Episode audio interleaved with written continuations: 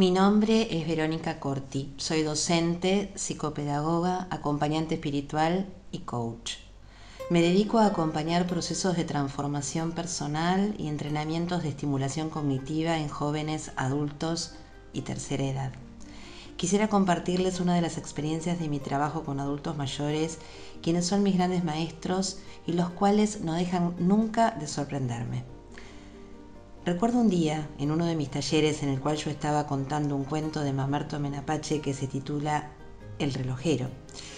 Esta historia hacía referencia a las cosas que guardamos en nuestra mesita de noche.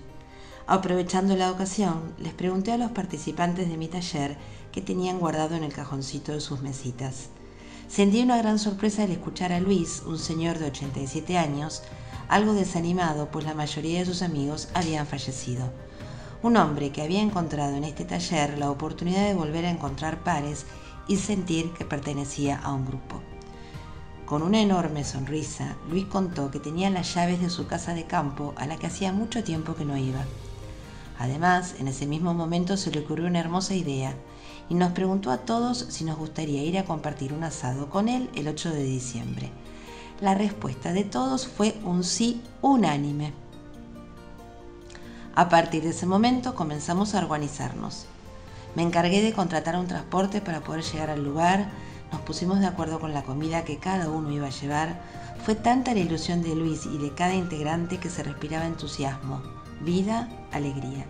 Incluso Irene, la esposa de Luis, me dijo que su marido había resucitado, había vuelto a sonreír y a ilusionarse. Fueron unas palabras que jamás olvidaré. Cuando llegó ese 8 de diciembre fue tanto el entusiasmo de todos y cada uno de nosotros, pasamos todo el día reunidos con Luis y su familia.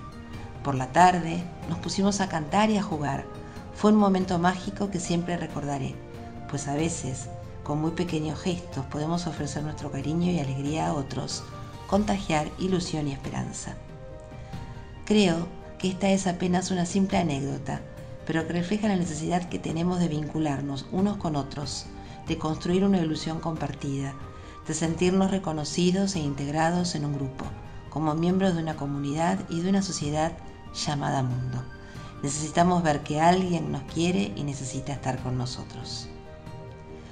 Las relaciones sociales mejoran nuestro bienestar y nuestra salud, favorecen una adecuada gestión del estrés, promoviendo la autonomía, generando sentimientos de confianza y seguridad y desarrollando la capacidad de pedir y de recibir ayuda cuando sea necesario.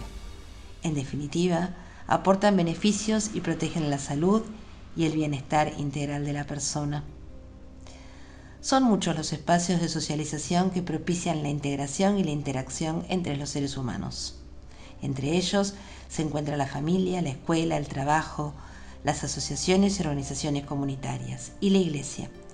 La iglesia como elemento unificador que nos congrega en torno a la palabra reveladora y redentora.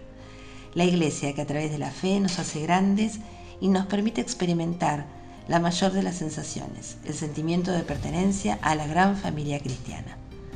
Qué mayor satisfacción que descubrir la existencia de un ser especial, un Padre que nos ama sobre todas las cosas y nos necesita, y una Madre que intercede ante Él por nosotros y nos concede su bendita y santa protección.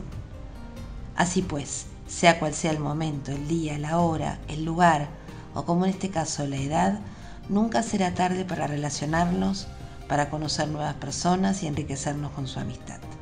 Nunca será tarde para disfrutar en armonía mientras soñamos con hacer de este mundo un mundo mejor mediante nuestras pequeñas acciones y nuestros pequeños gestos de amor. Y qué mejor para lograr ese sueño que servirnos de la ayuda de Dios. Siempre habrá un motivo que nos empuje a querer estrechar lazos, los unos con los otros, como sucedió aquel día en la casa de campo de Luis. Una alegre jornada que quizás no se celebró por casualidad un 8 de diciembre, día de la Inmaculada Concepción. Hoy, algunos años después, algo me dice que ella, María, intercedió para que este bonito encuentro se celebrase y diera sus frutos. Gracias, Madre, en ti confío.